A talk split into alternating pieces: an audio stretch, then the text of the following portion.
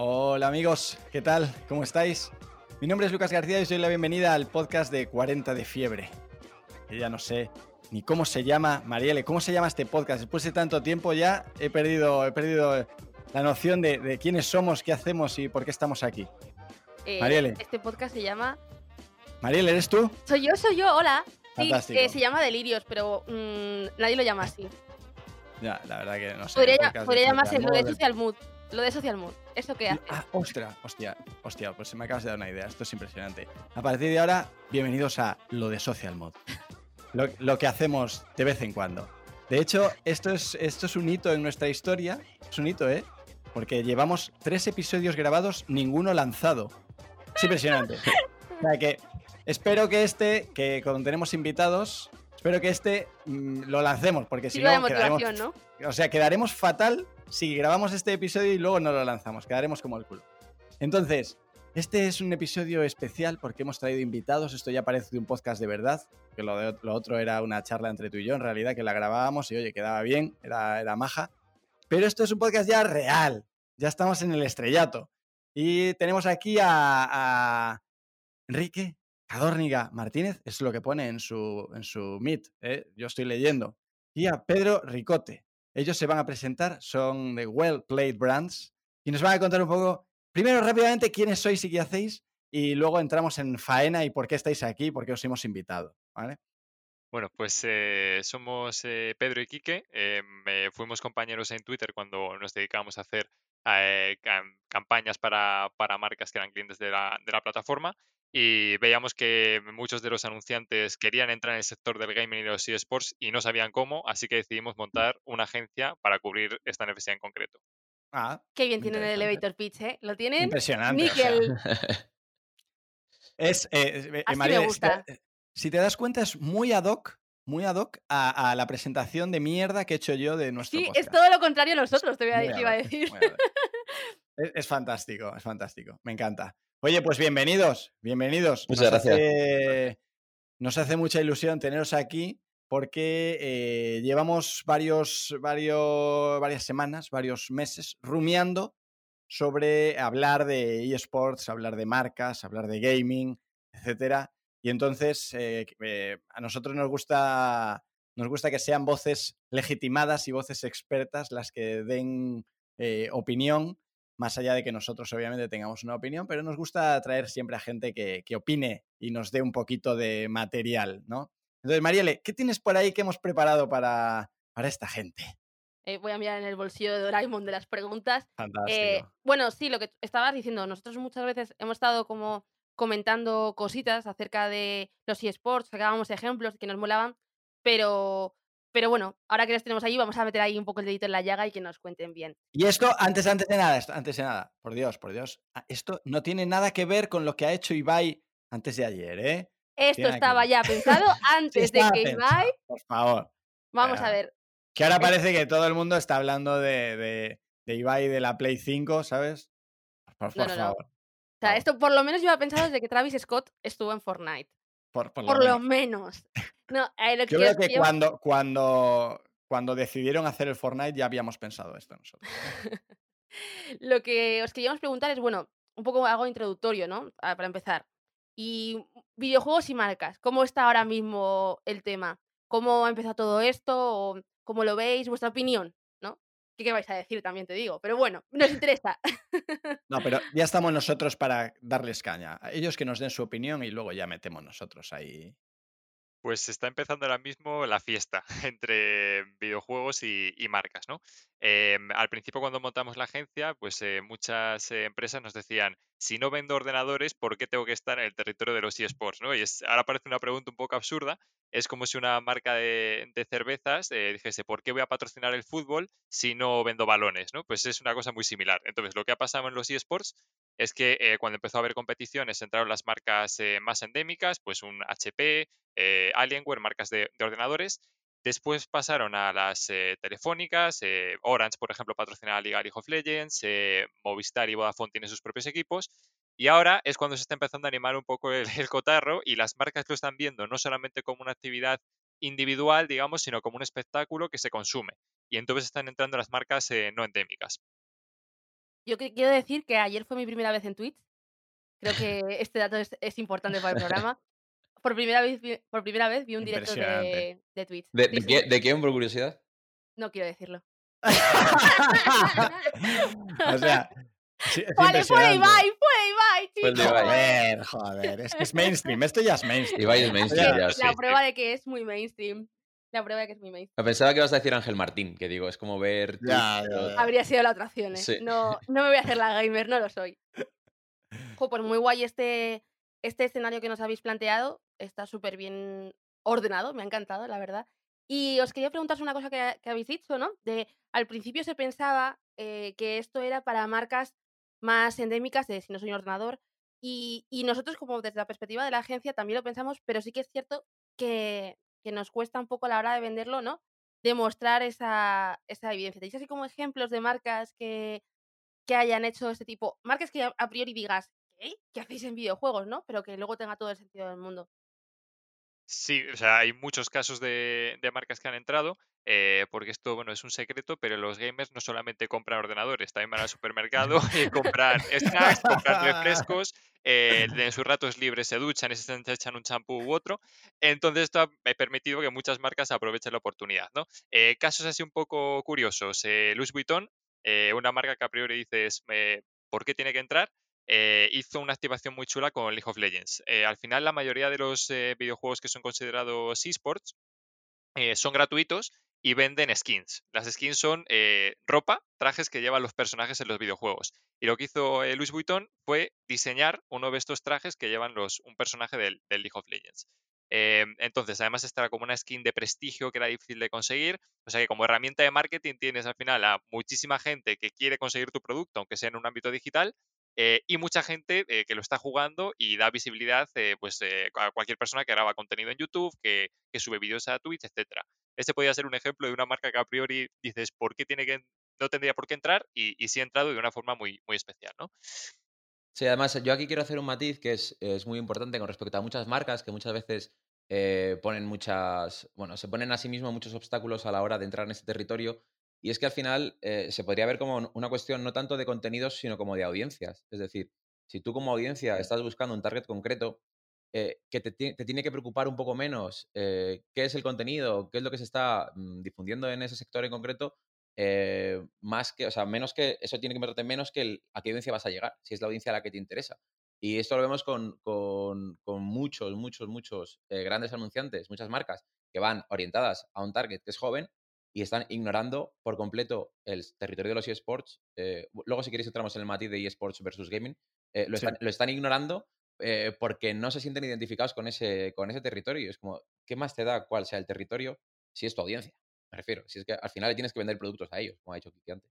A mí hay un ejemplo que, que me gusta mucho y que precisamente descubrí gracias a Kike, que es el caso de Mastercard en las finales del LOL, ¿no? Que estaba, que al final dices Mastercard, mm, entiendes como generación Z, a lo mejor no tiene muchos recursos, no es una audiencia a la que a priori tenga que, que impactar, y al revés, tiene un montón de sentido porque son audiencias de futuro, es empezar ya a trabajar eh, desde los inicios, además hay gente que compra un montón online, con lo cual los productos de Mastercard online le pueden interesar un montón, o sea que yo creo que es bastante afín y es lo que también decías, ¿no? De, bueno, eh, es que hay soportes para a lo mejor si tú a priori como contenido no tienes algo que hacer, sí que puedas meter hasta una publicidad más tradicional en forma de estandarte dentro de un escenario del LOL.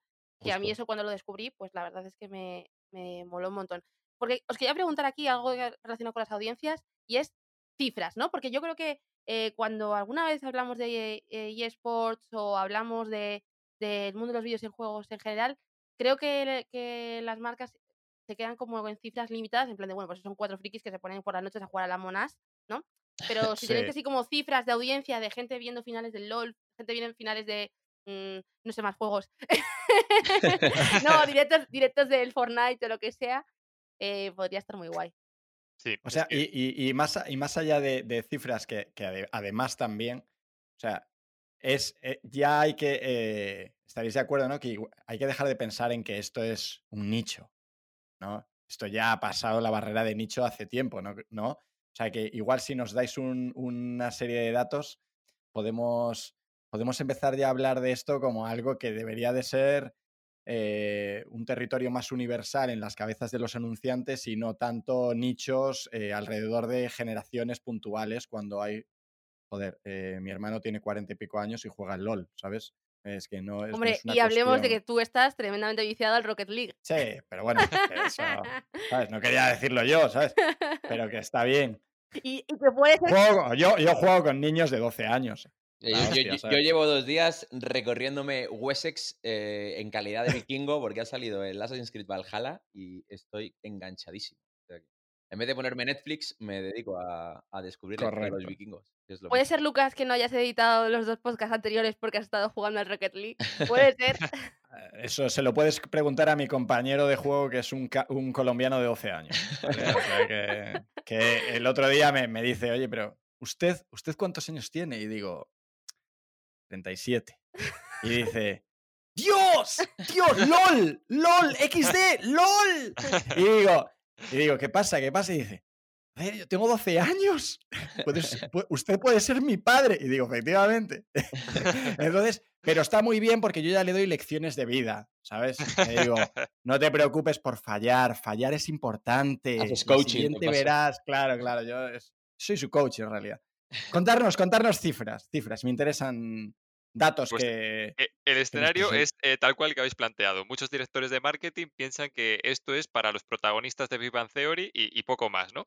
Eh, y es curioso porque los videojuegos facturan más que la música y el cine y nadie diría que eh, la música y el cine son territorios nicho.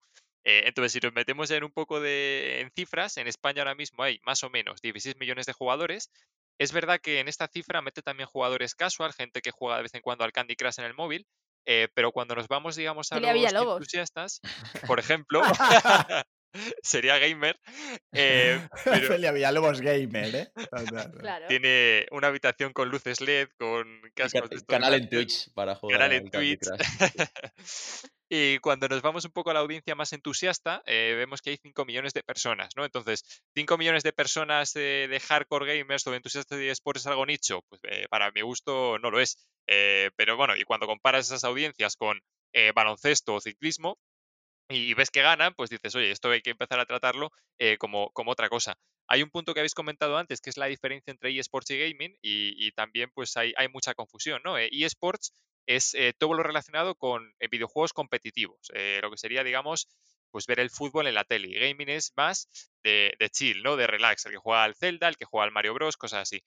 Em, entonces, em, cuando miramos, por ejemplo, la vertical de gaming y no solamente de eSports, vemos que del top 10 youtubers de España, más de la mitad son de gaming. Entonces, ¿qué nicho es este? si hablamos del Rubius, hablamos de Vegeta, eh, Willy Rex, todas estas grandes cuentas de YouTube que conocemos son todas este territorio. Maravilla, es, qué maravilla. es- impresionante. Es impresionante. Es, es impresionante. O sea, Vamos, vamos a decirlo de nuevo. y- Vamos a decirlo de nuevo. Es Es- impresionante. otra vez, otra vez, es impresionante. No, y además yo creo que aquí hay una cosa que, que ya más ligado a lo que solemos siempre hablar en, en el podcast, y es la cantidad de canales que esto está abierto y con oportunidades de hacer cosas nuevas, ¿no? Creo que un ejemplo es Twitch, donde ya no estamos viendo solo cosas de gaming, sino que de repente hay podcasts de otros temas, eh, de cine, de entretenimiento, de lo que sea, que se, que se reproducen desde, desde Twitch. Eh, vemos todo el boom de Discord, donde también estamos viendo otras marcas. Por ejemplo, creo, que había una- un, creo que lo mencioné en el anterior episodio, el cual no ha salido. Os lo ponéis. Un, un ejemplo de, de Glossier, que es una Oye, marca de ¿y si este podcast, y si este podcast fuese en realidad privado, que no se pudiese escuchar? Grabamos, traemos a invitados, pero solo lo escuchamos nosotros. Es como una autoterapia. Sería la, sería la hostia. Lo de, lo de Twitch a mí me parece una historia fantástica porque se ha invertido el proceso por el cual se crean canales, ¿no? Que es que normalmente Facebook, etcétera, son canales generalistas que se crean con orientación a- a- de apertura, ¿no? Bueno, Facebook se creó en realidad también de, de una forma y luego pivotó, pero eh, son generalistas y sin embargo Twitch, que se ha creado en un nicho, un nicho de gente, se ha ido abriendo, abriendo, abriendo y seguramente eh, eh, rivalice, no tengo datos, pero seguramente rivalice cada vez más con YouTube. Sí, aún, aún, no- aún no en- llega, pero, aún no llega, pero el crecimiento es exponencial y seguramente. Hay un, hay un dato muy curioso que nos comentaron el otro día, por cierto, que es que Google intentó comprar Twitch, que no lo sabíamos, eh, y se lo prohibieron los tribunales americanos por, por la ley de monopolio. Y sí, la competencia. Y apareció ahí de la nada Amazon y dijo, bueno, pues si Google quería comprarlo, vamos a ver, a comprarlo nosotros, a ver qué pasa. Y, y fijaos el resultado que ha tenido. Pero lo que quería decir, o sea, que, que y fíjate, con esto me lo confirmas, es que al final... Dice, pero, pero, vale, vale, Pedro, está bien eso, pero va, vamos No, a no, no, no, no, al revés. Esto lo hace Como a Marielle raíz mucho, de- esto lo hace Marielle mucho. Sí, lo admito, lo admito. El sí, pero no. El ciber- no, no, no, pero a raíz de eso lo que quiero decir es que eh, empieza a ser tan masivo que esto va a impactar y va a modificar la forma de consumir el resto de redes sociales o de consumir las redes sociales en general a nivel global. Es decir, deberíamos de, observar las tendencias de los de- en el mundo de eSports y en el mundo de gaming, ya sé que son cosas distintas, pero bueno, eh, y ver cómo eso afecta al resto de puntos de vida, porque creo que, eh, al igual que la pandemia y al igual que otras cosas, esto está teniendo influencia en cómo se entienden las redes sociales, en cómo lo trabajamos, y es lo que comentábamos, de que cada vez las cosas se vayan más a, a cosa- a privado, a eh, trabajar en experiencias que vivan, vivan un grupo de re- mm, reducido de personas a la vez, como a lo mejor el concierto de Travis Scott, de Travis Sí. Scott, que ahora ha visto que Lil Nas va a hacer otro, ahora uno Sí. nuevo también con- en otro videojuego, ¿no? Que no solo debe- no deberíamos de ignorar y de, como marcas, involucrarnos en el sector de los eSports, sino que también como profesionales deberíamos tener un ojo puesto ahí porque van a ser o van a marcar muchas tendencias de lo que se viene, pienso yo. Sí, mira, por ejemplo, el, el CEO de Netflix, esto lo cuenta aquí que siempre en, las formaciones que hacemos, eh, dice que su competencia es Fortnite, no es Amazon ni es HBO, porque le quita tiempo de consumo a la plataforma el tiempo que los niños dedican a jugar a los videojuegos en vez de estar viendo series en Netflix. Entonces, una de las estrategias que yo creo más acertadas que ha, que ha llevado a cabo en, en- en los últimos, en las últimas temporadas ha sido el asociarse con, con Fortnite para integrar parte de sus contenidos dentro del videojuego. Entonces se crean eh, mm, temporadas, pases de batalla, pases de temporada dentro del juego en el que puedes tener acceso a contenidos de, por ejemplo, eh, mm, eh, ¿cómo se llama la serie? Stranger? Things, entonces, hay personajes que tienen las, los disfraces, las skins que se dice, de, de actores o de, o de personajes de la serie dentro del juego. O, por ejemplo, Star Wars ha, ha- ha hecho trailers, o sea, ha dado pases de trailers en exclusiva dentro del juego.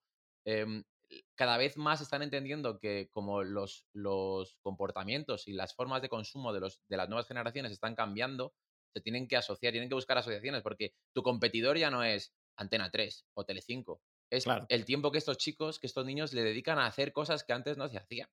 Es decir, Y, y no solo eso, o sea, la preocupación ya de, de Netflix no era solamente el tiempo que la gente juega al Fortnite, sino que los chavales cuando dejaban de jugar al Fortnite veían vídeos de otra gente jugando al Fortnite para Encima. aprender a jugar. Claro. Entonces, claro, tienes, eh, tienes ahí, que justo esto enlaza muy bien con cómo se consumen las distintas redes sociales, ¿no? En YouTube, donde un vídeo de 15 minutos lo ven 100.000 personas o 200.000, las que sean, pero es que en Twitch tienes eh, comuni- microcomunidades de 3.000 personas, por ejemplo, viendo tres horas un canal de seguido. Que es que Sí, eso no lo pasa sí. ni en la tele. Es Claro, es sí. muy distinto. Eh, solo pasaría en el cine, es decir, que Nolan te haga una película de tres horas y hayas pagado y te tengas que quedar a verlo, pero es que eh, aquí la gente se traga hasta los anuncios. Me Sí, refiero que es sí, una cosa que, que se ha criticado muchísimo por la comunidad, que es que estaban sobreimpresionando en ocasiones en YouTube o en algunas plataformas, metiéndote pre-roles eh, non-skippable que tenías que ver por narices, pero es que en, en- en Twitch no vas a ver ni una queja, es decir, luego encima la gente hasta paga. Es decir, se suscriben y pagan 5 euros al mes por ver contenidos que pueden consumir de forma gratuita, pero por acceder a, a extras que les ofrece el, el creador, que no son tampoco nada del otro mundo. Pero claro, creas una comunidad de, de 10.000 personas o de 5.000 personas y te da para un sueldo interesante. Mira, mi, mi- por poner eh, la anécdota del- de mi compi de, de juegos, de mi amigo, mi amigo de 12 años, es que es impresionante, porque ayer estaba hablando con él, ¿no? Estábamos jugando tal, y me dice, eh, me llama Díaz, Díaz me llama. Eh, Díaz, Díaz, mire, mire, mire, le voy a contar. Me han hecho moderador de, de- de un canal de Twitch y estoy emocionado. Y yo digo, madre mía, verás tú, estoy emocionado porque, claro, ahora he tenido que coger un montón de vídeos que manda la gente, dividirlos en clips y con eso me gano unas cajas secretas de recompensa. Y digo, madre mía, estoy haciendo un curro de la Cuando cojas un hostia". trabajo de verdad vas a flipar. Sí, sí, por una puta caja que igual te da 200 créditos y con eso no te compras ni una rueda, ¿sabes? O sea, es como, "Bueno, ok, ok, tú estás haciendo ahí 8 horas por 200 créditos, está muy bien, pero la conexión tan brutal que tiene, que tiene que tienen los, los creadores con, con su audiencia, con moderadores, etcétera, es, es impresionante. Eso, no, eso no, no ha pasado previamente, ¿no? Es cuando las marcas quieren entender que es la nueva tele, es la nueva tele, de otra forma, pero es la nueva tele, Sí.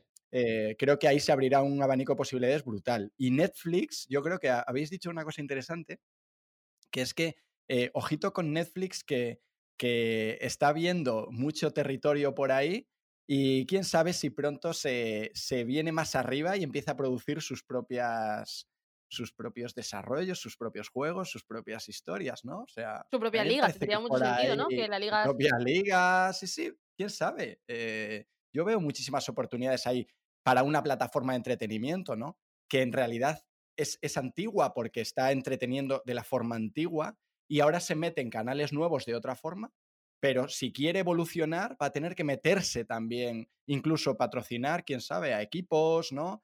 Eh, hacer eh, eh, documentales no solo de, de- de Neymar, sino de repente, pues eso, de jugadores pros. No sé, yo veo ahí un abanico de posibilidades súper guay. Sí, desde luego lo que hicieron el otro día con Ibai es un golpe sobre la mesa. Sí. Es decir, es la primera vez que Netflix hace este tipo de. Más allá de lo que se hace en Estados Unidos, ¿eh? que, que allí en Estados Unidos ellos conciben el marketing y la publicidad de otra forma. En España son mucho más restrictivos con respecto a las colaboraciones que hacen o a, a- a quién, ceden, quién ceden su marca para, para aparecer ahí. Y lo de Ibai es un golpe sobre la mesa. Es decir, coger a Yame Balagueró, que es un director de renombre en España, montarte un, un escenario, un plató, eh, armar la que armaron, meter la play de por medio. A mí me parece que, que eso sienta precedentes y a ver qué hacen en el año que viene. Pero desde luego ya, es decir, además de que Ibai ya estaba puesto en el estrellato, o sea, en el, en el, en el, en el hiperespacio, pero lo han puesto aún más, pero ellos Sí. crean un precedente diciendo, oye, pues sí, pues mira, pues tenemos que estar aquí.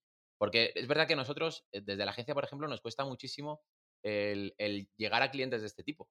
Es decir, parece como que es, es otro sector, otro territorio, otro, otro mundo y que no muestran interés. Y de repente te encuentras con que de la noche a la mañana hacen esto y dices, no sé cuánto tiempo llevarán pensándolo. Da la impresión como que ha sido de que alguien se ha levantado una mañana, ha tenido como, se le ha parecido la Virgen y ha dicho, ¿por qué no?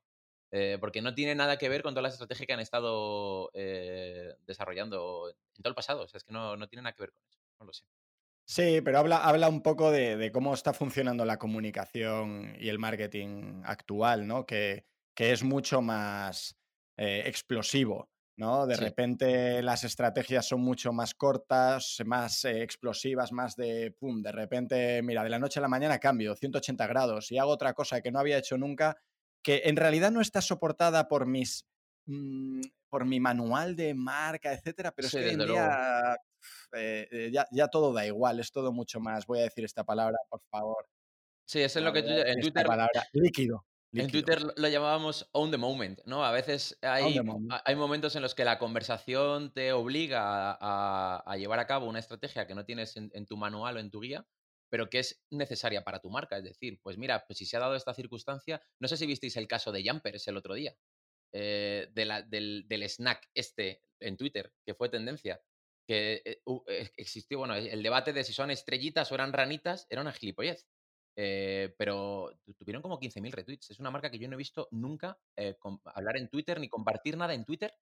Y de repente ponen eso, lo hicieron en un tono como muy irreverente, muy joven, tal, y consiguieron 20.000 o 30.000 retweets. Que digo, ¿cuánta publicidad, eh, o sea, cuánto ROI hay ahí para la marca? Porque de, de un- una plataforma, un medio que no estás trabajando y de repente conseguir todo eso, o sea, ¿cuánto te, cuánto te da de vuelta? Y es lo que tienen que hacer las marcas. Pero bueno, esto lo irá, el tiempo les irá poniendo a cada uno en su sitio. El que no quiera estar va a desaparecer, eso está claro.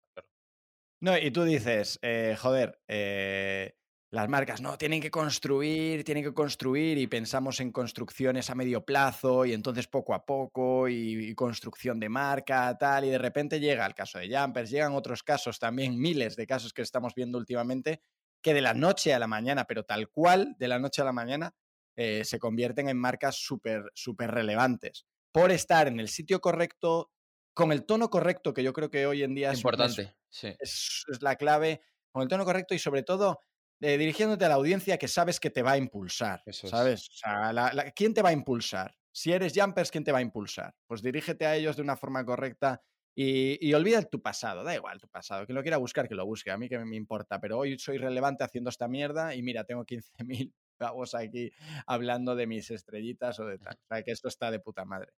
Oye, chicos, súper interesante. Eh, a ver, esto es eh, delirios de 40 de fiebre, no puede ser la Biblia, son delirios, entonces no podemos estar aquí tres horas.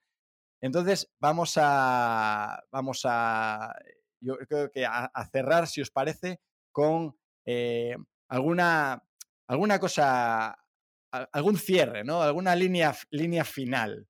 ¿Qué, qué- qué- qué le diríamos a la gente para cerrar en este, este episodio? Yo creo que hay dos reflexiones clave. La primera la hemos dicho durante todo el podcast, que es que esto ya no es una cosa de nicho, que hay Vale. muchas oportunidades para muchas marcas. Y la segunda, eh, que las que estén rápido van a posicionarse antes y más barato. Esto es lo mismo que pasó con los youtubers en España. Cuando ibas a Mm. vender eh, espacios o acciones con youtubers hace 10 años, eh, te miraban raro, decían este porque tiene el pelo de colores, este tal, este cual. Eh, y cuando quisieron entrar era todo carísimo. Así que que aprovechen la oportunidad y que, que os contacten. Yo creo que no puedo aport- aportar nada a lo que ha dicho Quique. Totalmente. Cierre 10. Yo creo que tampoco, o sea, yo la- creo es que, lapidario, sí. yo creo que lo vamos a decir así, María, 10 de 10, ¿no? Como dices 10 tú, de 10 de 10. 10, 10 de 10. O sea, ya 10 de 10. Un 10, después muy de 10 rico, de me 10, gusta. un 10. vale, pues fantástico. Oye, ha sido un súper placer teneros por aquí. Eh, quizás este podcast salga el año que viene, cuando ya esto no tenga, ¿sabes? Cuando jugar sentido. Rocket sea, League. que quién sabe. Sí, cuando. Es que no sé cuándo saldrá. En realidad no, saldrá, saldrá esta semana, ¿eh? Vamos a poner las pilas, Marielle, porque esto no puede ser que grabemos 13 de noviembre y salgan las cosas un mes después. En realidad la culpa es mía. Así que. Nada, mal que lo has muchísimas dicho, ¿eh? gracias. Sí, gracias Marielle, Pedro, Quique, ha sido súper. Y, A y nada, nos vemos Muchísimas gracias. Gracias. en el Adiós. siguiente. Muchas gracias. Hasta luego. Hasta chao, luego. chao.